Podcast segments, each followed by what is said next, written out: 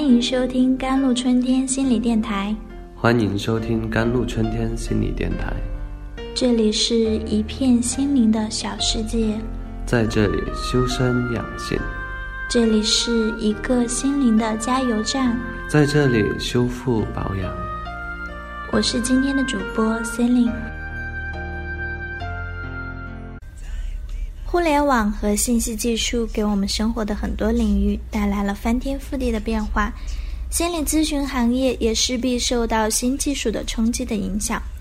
我们无法阻止改变，只能不断探索，更与时俱进。在心理咨询的发展史上，无论是咨询技术还是方式，都是在不断改进发展，并且适应时代的，直到今天也是。而个人认为，网络心理咨询服务更能适应中国目前的国情。不知道大家是否了解国内正规机构的收费机制？本身国内正规的心理咨询机构主要都分布在大城市之中，这样其他城市的来访者想做心理咨询怎么办？离开自己生活的城市工作怎么办？邀请咨询师来自己的城市，且不算出诊费，本身心理咨询师一个长期的过程，总不能一直把心理咨询师养在身边吧？从求助者来说，在我国心理咨询还不是很普及，有很多人不认为自己心里有问题，但是又觉得自己需要一些帮助，所以就尝试网络上去咨询一下，看能否给自己对症或者进行下一步治疗。另外，有些人不好意思面对面把自己的真实情况说出来。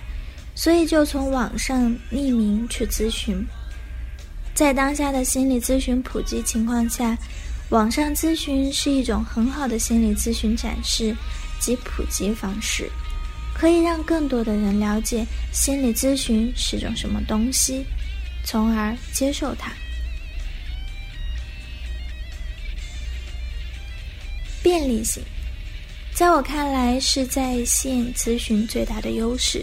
这种优势给中国人带来的最大好处是缓解了极端稀缺和紧张的心理咨询资源。我的不少来访者所在的地区都难以找到靠谱的心理咨询师，在线咨询师给咨询资源稀缺的地区提供了更大的便利性，也更能够明确确保咨询的持续性。网络咨询相对间接的方式，帮助一部分对心理咨询有怀疑或者有障碍的人有了初步的尝试。我的在线咨询经验里，绝大多数来访者都是第一次接受咨询，不愿意尝试面询，而网络咨询自然是一种让他们感到更安全和放松的方式。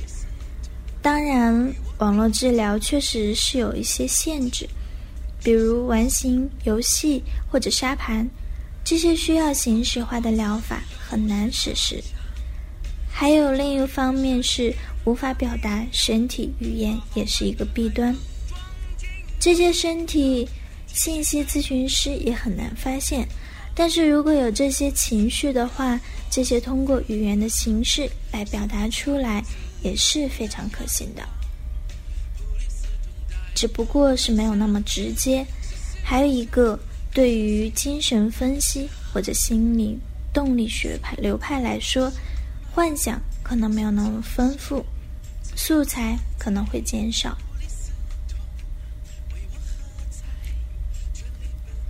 其实，国外的电话咨询和网络咨询都是大量存在的。所以一定有其靠谱性，不管是线上还是线下，都有待提升。个人觉得，如果条件允许，当然是选择面对面。建议网络咨询是在地理位置、时间或者其他特殊条件限制所不得已做出的选择。因为我们都知道，咨询中的关系是最重要的，面对面都是最佳的建立彼此信任。支持关系的方式。另外，咨询中的眼神、表情、坐姿、身体语言以及任何细微的动作，都蕴含很多东西。这些在网络咨询中会大打折扣的。总的来说，就是如果地理位置什么的实在不允许，或者有特殊原因，那么可以选择网络咨询。但是，无论是线上还是线下，最重要的是选一个靠谱的咨询师。好了。以上就是今天的节目内容了。咨询请加微信 jlct 幺零零幺，现在搜索微信公众号“甘露春天微课堂”，在菜单里找一个属于你的咨询师吧。感谢您的收听，我是 C e l i n e 我们下期节目再见。